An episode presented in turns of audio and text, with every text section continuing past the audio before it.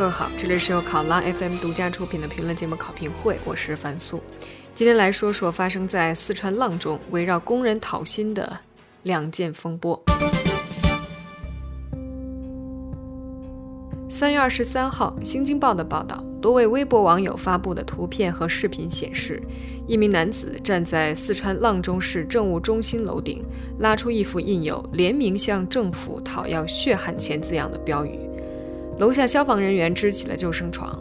当天下午，阆中官方就此事发布通报称，男子因债务纠纷欲跳楼追款，后被带离现场，相关部门已经介入调查。这又是一起因为工程欠款而引发的讨薪事件。这份官方通报里说，经初步核实，2014年刘某与邓某的天河公司签订施工合同，承揽该公司部分工程建设后，多次向邓某讨要工程垫资款和保证金。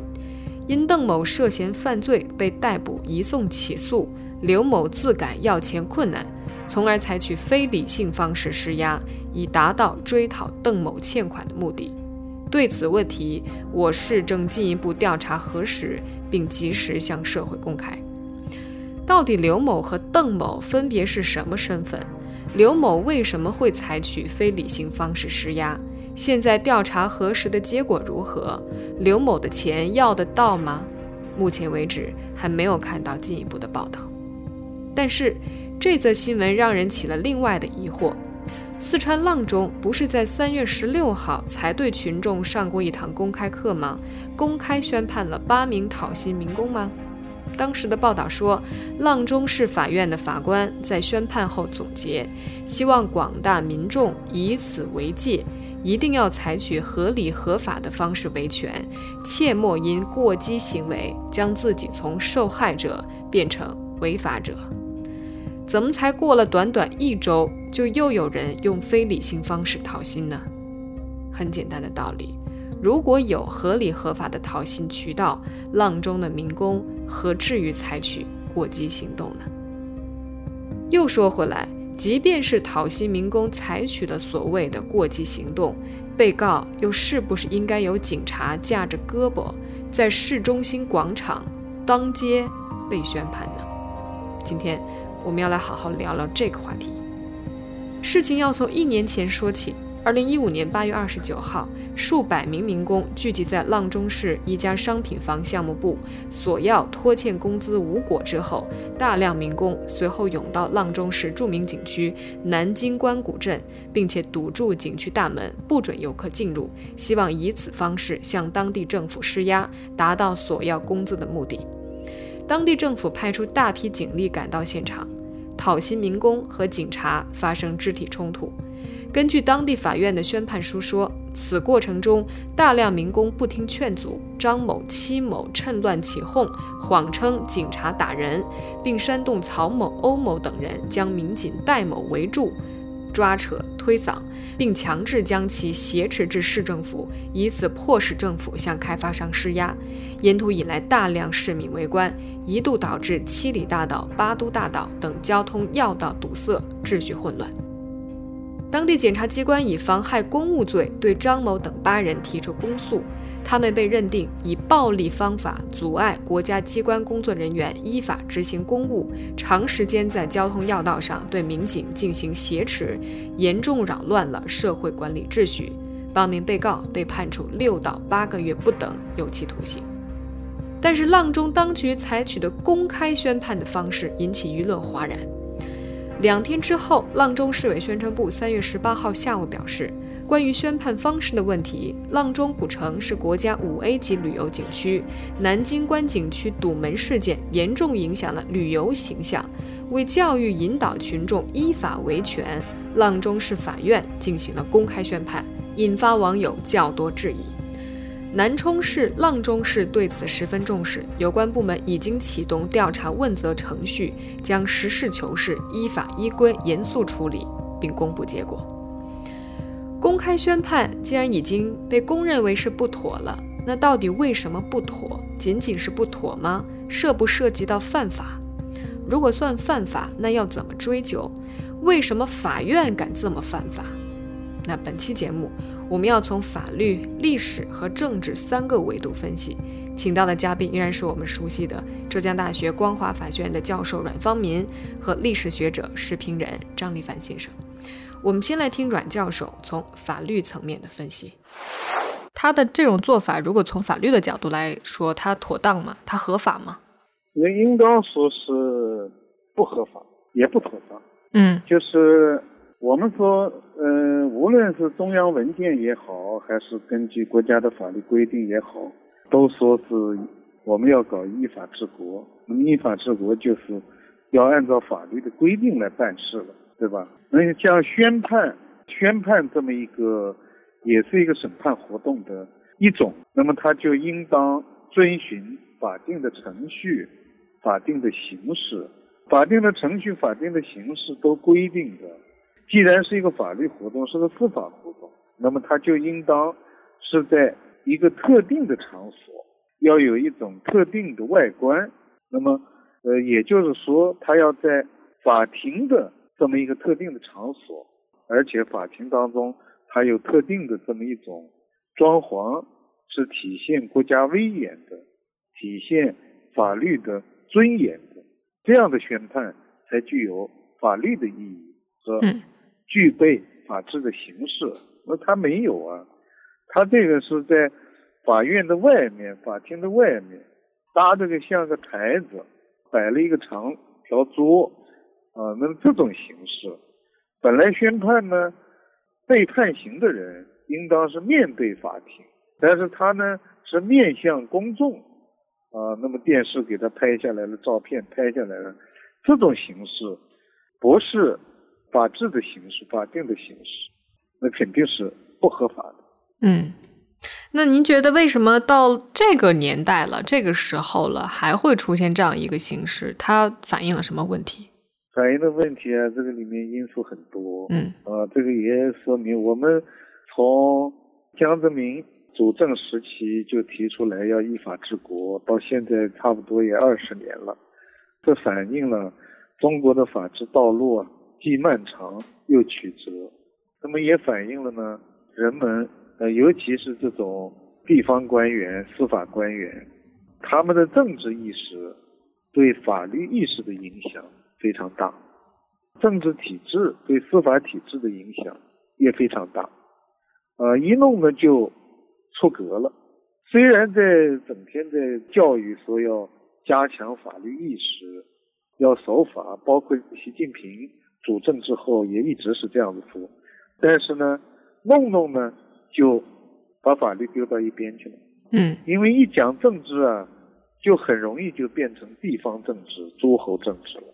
也就是说，地方的那些官员、党政官员对司法机关的影响力，往往是远远要大于中央对法律的影响。就是习近平也多次讲要建设法治，要这个依照宪法和法律办事，啊，要以法律思维、法治方式。啊，来管理社会，但是呢，每每就出现了地方官员，他说了算，法院呢还是小媳妇。我认为之所以会出现这个情况，通常情况不会是法院的院长要这么办，但是呢，地方长官要这么办，他要要杀杀所谓的这个歪风吧，所以这个院长他就不能不听他的。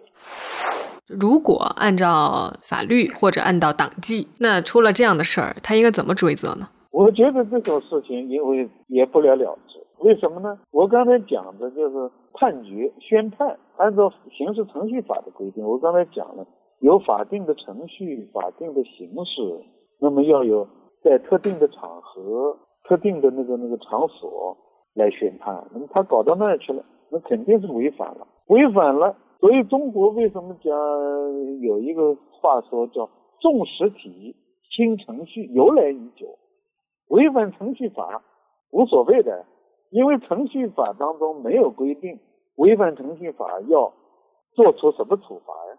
就像实践当中另外的一个顽症绝症，超期关押，啊，你跟你在网上一搜，啊，超期关押变成那个中国。司法刑事司法当中一个独特的一个现象了，有很多这样子那个那个网上一搜有很多这个条目的，啊，嗯，超期羁押了，你去处罚谁呀？啊，呃，最高检察院经常开展一个运动，啊，要纠正那个超期羁押，啊，然后呢，他的工作报告上就就写了，啊，我们经过发现了多少，啊，纠正了多少，但是他没有说我处理了哪几个这个是违法是比较严重的那个超期羁押的机关的领导没有的，啊，所以这个程序法就变成一个软法了。啊，你像这种东西啊，也是的。现在肯定它是个违法的，违法你能追究法院院长的责任吗？肯定追究不下去，因为从法律的框架之内，呃，违反程序法、违反法定的形式，那是追究不了的。那么你不是只能用党纪政纪了吗？啊，嗯，党纪政纪，我这是我的推断啊。那法院院长肯定是执行这个地方党委的。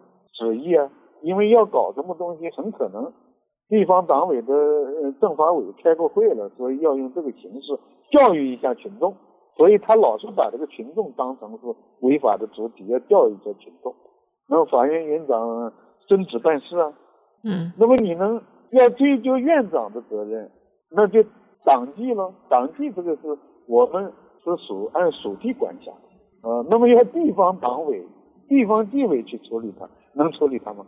如果这个指令是从地方党委那里发出来的，能处理吗？最后就不了了之了。嗯，这是我的这个推测。嗯，那在您接触的案子或者在您去过的地方，您了解过的这种地方的法律实施的情况，你有没有见过这种形式？一般来说，呃，像那个只能说就一般而已。大城市、省会城市、沿海城市，或者是经济发达的地区。他这个相对来说守法意识、遵照这个法律办事的这个意识，那么要强于中西部地区。嗯，但是呢，这个也不能一概而论。我认为它这个有很多因素影响啊。你像浙江这个地方，原来也也有，特别是公安机关会多一些。公安机关弄得呃，像大概十多年前吧，还是司空见惯的。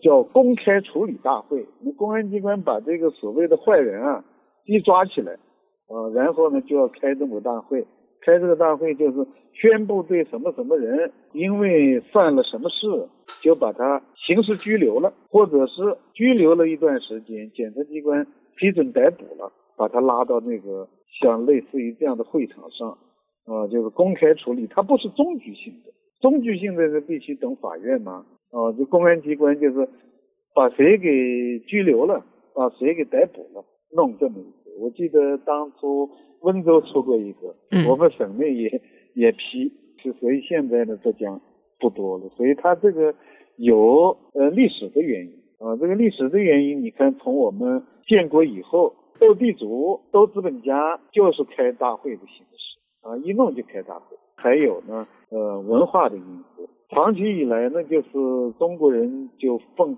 信奉啊，刑罚的威严就是在于它的这种公开，就是把刑罚的这个效力呢，更多的看成是一种威吓，根深蒂固有这种文化的因素，有老百姓心目当中，包括官员也有，他不是用这个文明的教育的方式，再就是体制的。嗯，体制原因，你看我们从近三十年。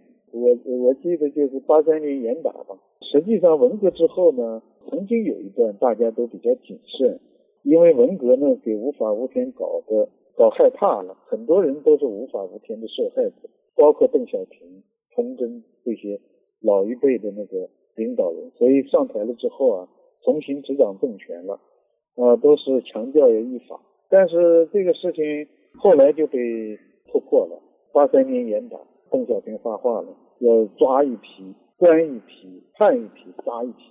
所以严打一来呢，很多这种程序性的、严谨的东西都没有了。那个时候严打也是开公判大会吗？一次性拉上去几十个、上百个大的城市，一次性枪毙上百个，浩浩荡荡，弄得像白色恐怖一样的。所以这种根深蒂固。嗯，我们潜意识当中还是认为，呃，你这个人啊。你违法了就是个坏人，对坏人还讲什么客气？坏人就变成敌对分子了，呃，我们就不能容，对你也没什么人权可言，所以就把你压在上面，摁着头，胳膊拧着，就是当众给大家看，这就是坏人，谁也不能学他。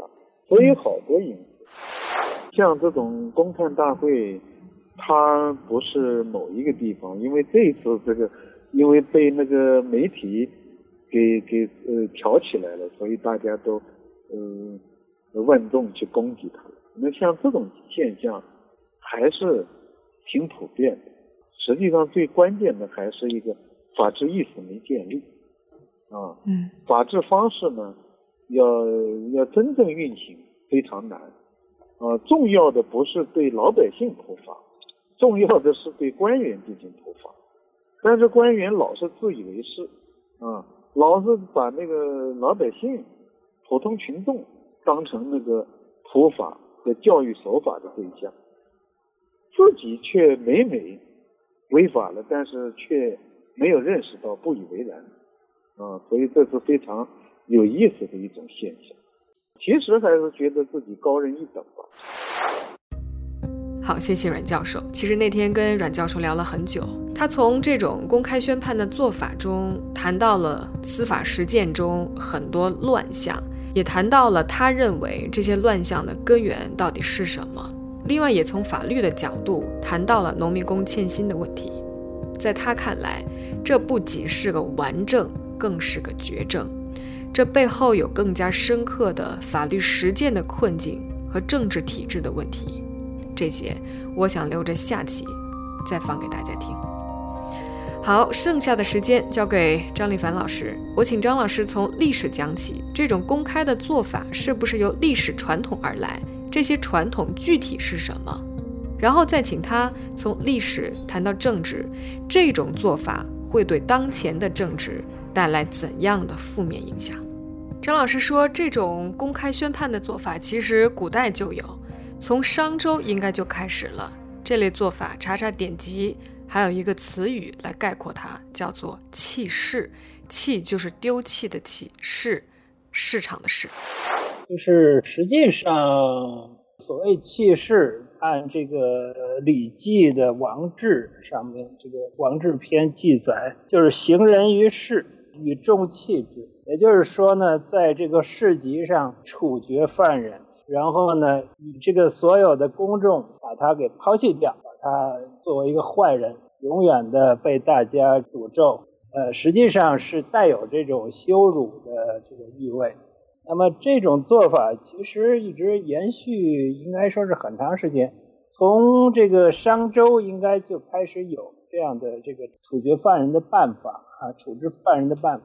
但是呢，延续到应该说到清代还是有。呃，后来啊，到了这个我们看，比如呃，我们读明史，像这个袁崇焕被这个处折刑，就是把他剐了。这个剐刑实际上也是这个在市集上，在公众面前进行。这种做法到到清代，我们现在看一些老照片还都有，嗯，公开的处决有的，而且。呃，包括你像对这个女性的处决，还要去去掉她的上衣，嗯，啊，就是这个这种啊，对人的这个，在他临死之时啊，对他还要实行羞辱，这种做法都是存在的。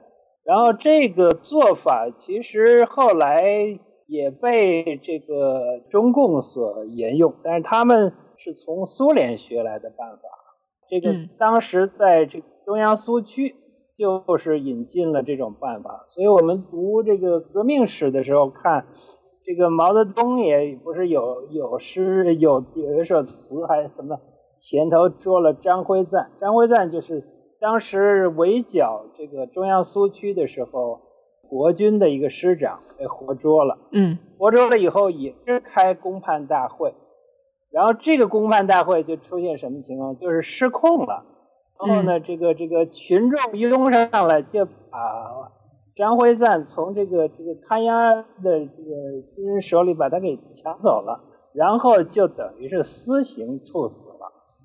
啊，处死以后是把张辉瓒的头搁在一个木板上，然后写上他的罪状，然后呢顺顺流而下，就是呃这个后来是被当时国军的这个军长叫鲁迪平看到，然后把这个头颅给收过来。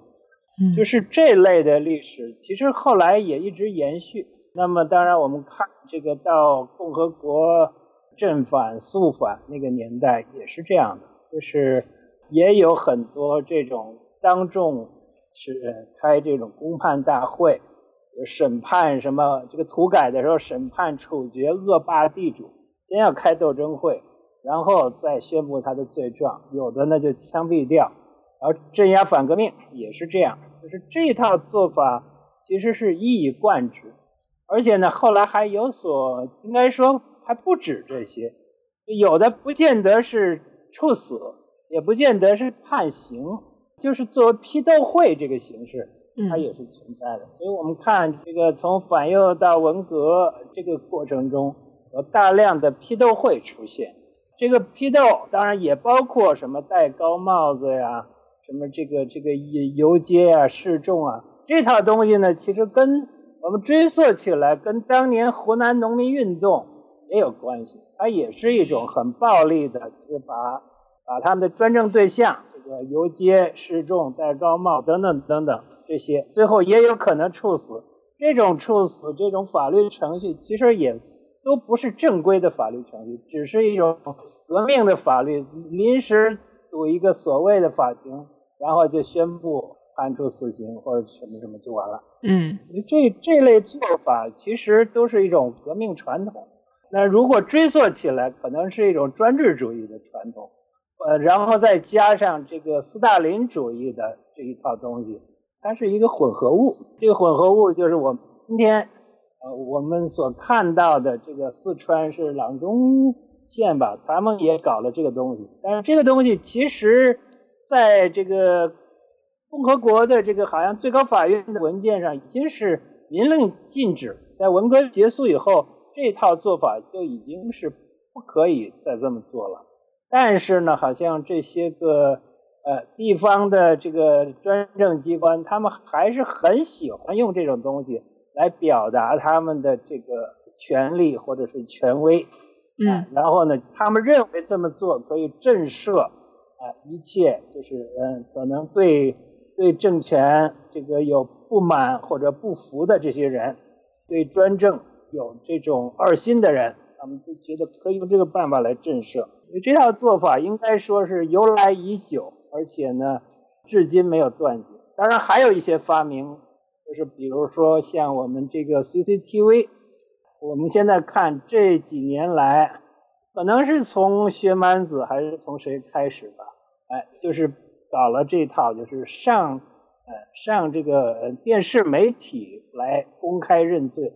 其实这也是一种示众，嗯这种示众跟公判虽然不一样，但是呢，它也是体现一种，就是还你还没有被判刑或者没有被定罪的时候，你上电视就来认罪。那这个实际上本身这个就从这个法理上来讲就是讲不通的，嗯而且也不能以这一类的认罪来认定。这一次好像呃有一位这个政协委员这次就在政协提了这样的提案，嗯，朱正那夫，当时看到这个在网上也引起了这个震动，所以我觉得现在可能我们真正要做的事情，想要杜绝这类的事情再发生，我觉得首先要杜杜绝的就是封建专制主义的这套传统。啊这个需要重新反思。就是你作为这个世界通行的这种无罪推定的这种范例来讲，那这个我们看这些民工，他们是在一审判决的时候、宣判的时候开的公判大会，那实际上这也是不对的。他没有经过二审的终审，你就通过这个方式来宣布他是有罪的，啊，这个做法其实本身也是违法的。所以我不知道，就是将来会对这个当地的法法院或者是政法委的这个主管部门，就这种做法，到底会不会做出怎么样的这个处理？最高法院会怎么处理他们？这个中央政法委会怎么样表态？这个我们都不知道。嗯，但是我们大家都在等着看，就是说中国是依法治国，那么到底有没有依法治国？我觉得这个问题是考验依法治国的一个典型案例。嗯，另外我看到有一些评论者，他们还从这个角度去评价这件事情，就是说从来没见过贪官上公判大会。对待农民工讨薪手段用这么激烈的手法，说这是肆意挑动敌对情绪，就是把专政的对象指向工农。他不仅是严重违法，而且在政治上也是非常糊涂的。就是能不能再从政治的角度来评价这样的举动，它会不会带来一些什么样的后果？对，那贪官基本上就是还是有一个传统，叫刑不上大夫，什么礼不下庶人。那么这个这也是中国的一个传统。从这个传统来讲，就是你这些有官阶、有身份的人，即使你犯了法，应该处刑，但是呢，这个刑可能是，也许是有刑的，但是这个刑是不会被公开的，不会通过这种公开的方式来处理。那么，呃，就是他还保留对这个官员这种身份的。一种好像认定或者一种尊重，过去是这么办的。那么我们现在也看到，其实就是从中国的这个这个共和国这审判传统来看，官越大，这个越不容易死，而且呢，他的官衔、他的党龄都是可以在这个某种意义上都是可以折抵刑期的。所以我们看，往往是那个一个大案子出来，可能那个官阶高的就判的。轻，然后越是官阶低的就判的可能会越重一些。嗯，哎，这个对，因为当然也有直接当事人的原因，但是呢，总体来讲，这种不公平是存在的。至于说农民工这个事情，本来农民工讨薪这类的事情，就是我看也有文章就说，实际上是官府和这个资本家结成了一个联盟，就是实际上是他去官府主动的去替资本家。来料理他们这些个烂账，用这种方式来把这些讨薪的民工，来这个以各种的借口来来把他们这个讨薪活动宣布为非法，然后呢套上各种的罪名把他们给判了。但是这种情况其实你看对于其他人也是一样的，我们看有很多的这个呃维权者被判，然后维权的律师被抓等等这些，我觉得。其实他们的思路都是一样的，就是我是专政者，那么这个你们，嗯，这个不是我的维稳对象，甚至于你们可能都是我的敌人，所以这种做法只能使这个政权制造出越来越多的敌人。本来农民工讨薪，他可能还指望你给他一个公正，结果你不但不给他公正，你还把他给判了。不但把他判了，你还把他这个用公判大会的形式来示众、来羞辱、来震慑其他可能想要谋求社会公正的老百姓，那这个司法的这个立场本身就错了。所以你说这到底是呃党大还是法大？这个问题又提出来了。然后呢，到底是这个是个法院是不是也姓党？这个问题可能也也会引起大家的思考。都说我们这个国家是这个人民什么民主专政的国家，然后呢，工人阶级领导的以工农联盟为基础的社会主义国家。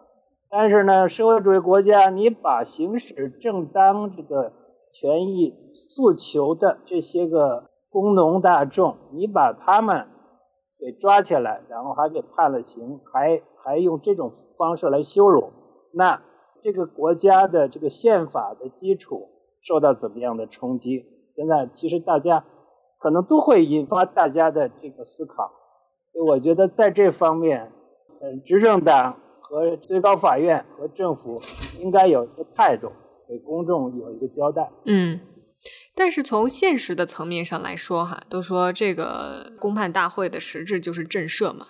就是吓唬你嘛，意思就是你们老实点儿，讨薪呢也不是这么个讨法。那它实际带来的效果，可能是当局所希望看到的，就是能够稳定下来。将来如果再有出现这种农民或者农民工维权的事件，他们就不会用这样的方式。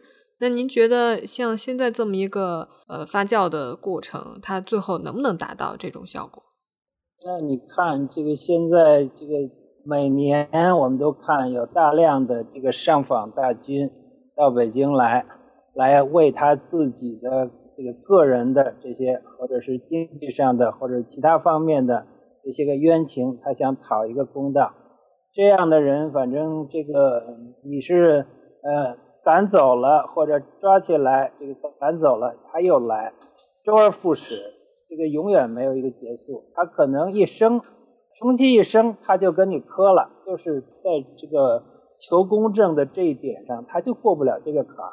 那你作为政权来讲，其实也很难堪。但是呢，这个你想用这种啊专政的办法来解决这个老百姓的这个他的维权的这些个利益诉求，我觉得本身也解决不了，因为他的根本问题没解决，你又不能给他公正。那我觉得这个其实等于是自己打个呃依法治国的耳光嘛，所以我觉得真正丢脸的，我觉得不是这些被示众的人，而是这个中国的法治。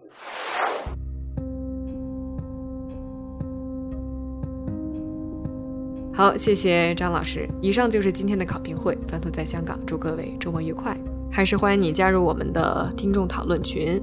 那加入的办法依然是先加小考拉的微信，微信号是 newsroom 零七幺四，另外要通过他的简单的面试，然后就可以在群里面自由的跟听友们分享你的看法，群里见。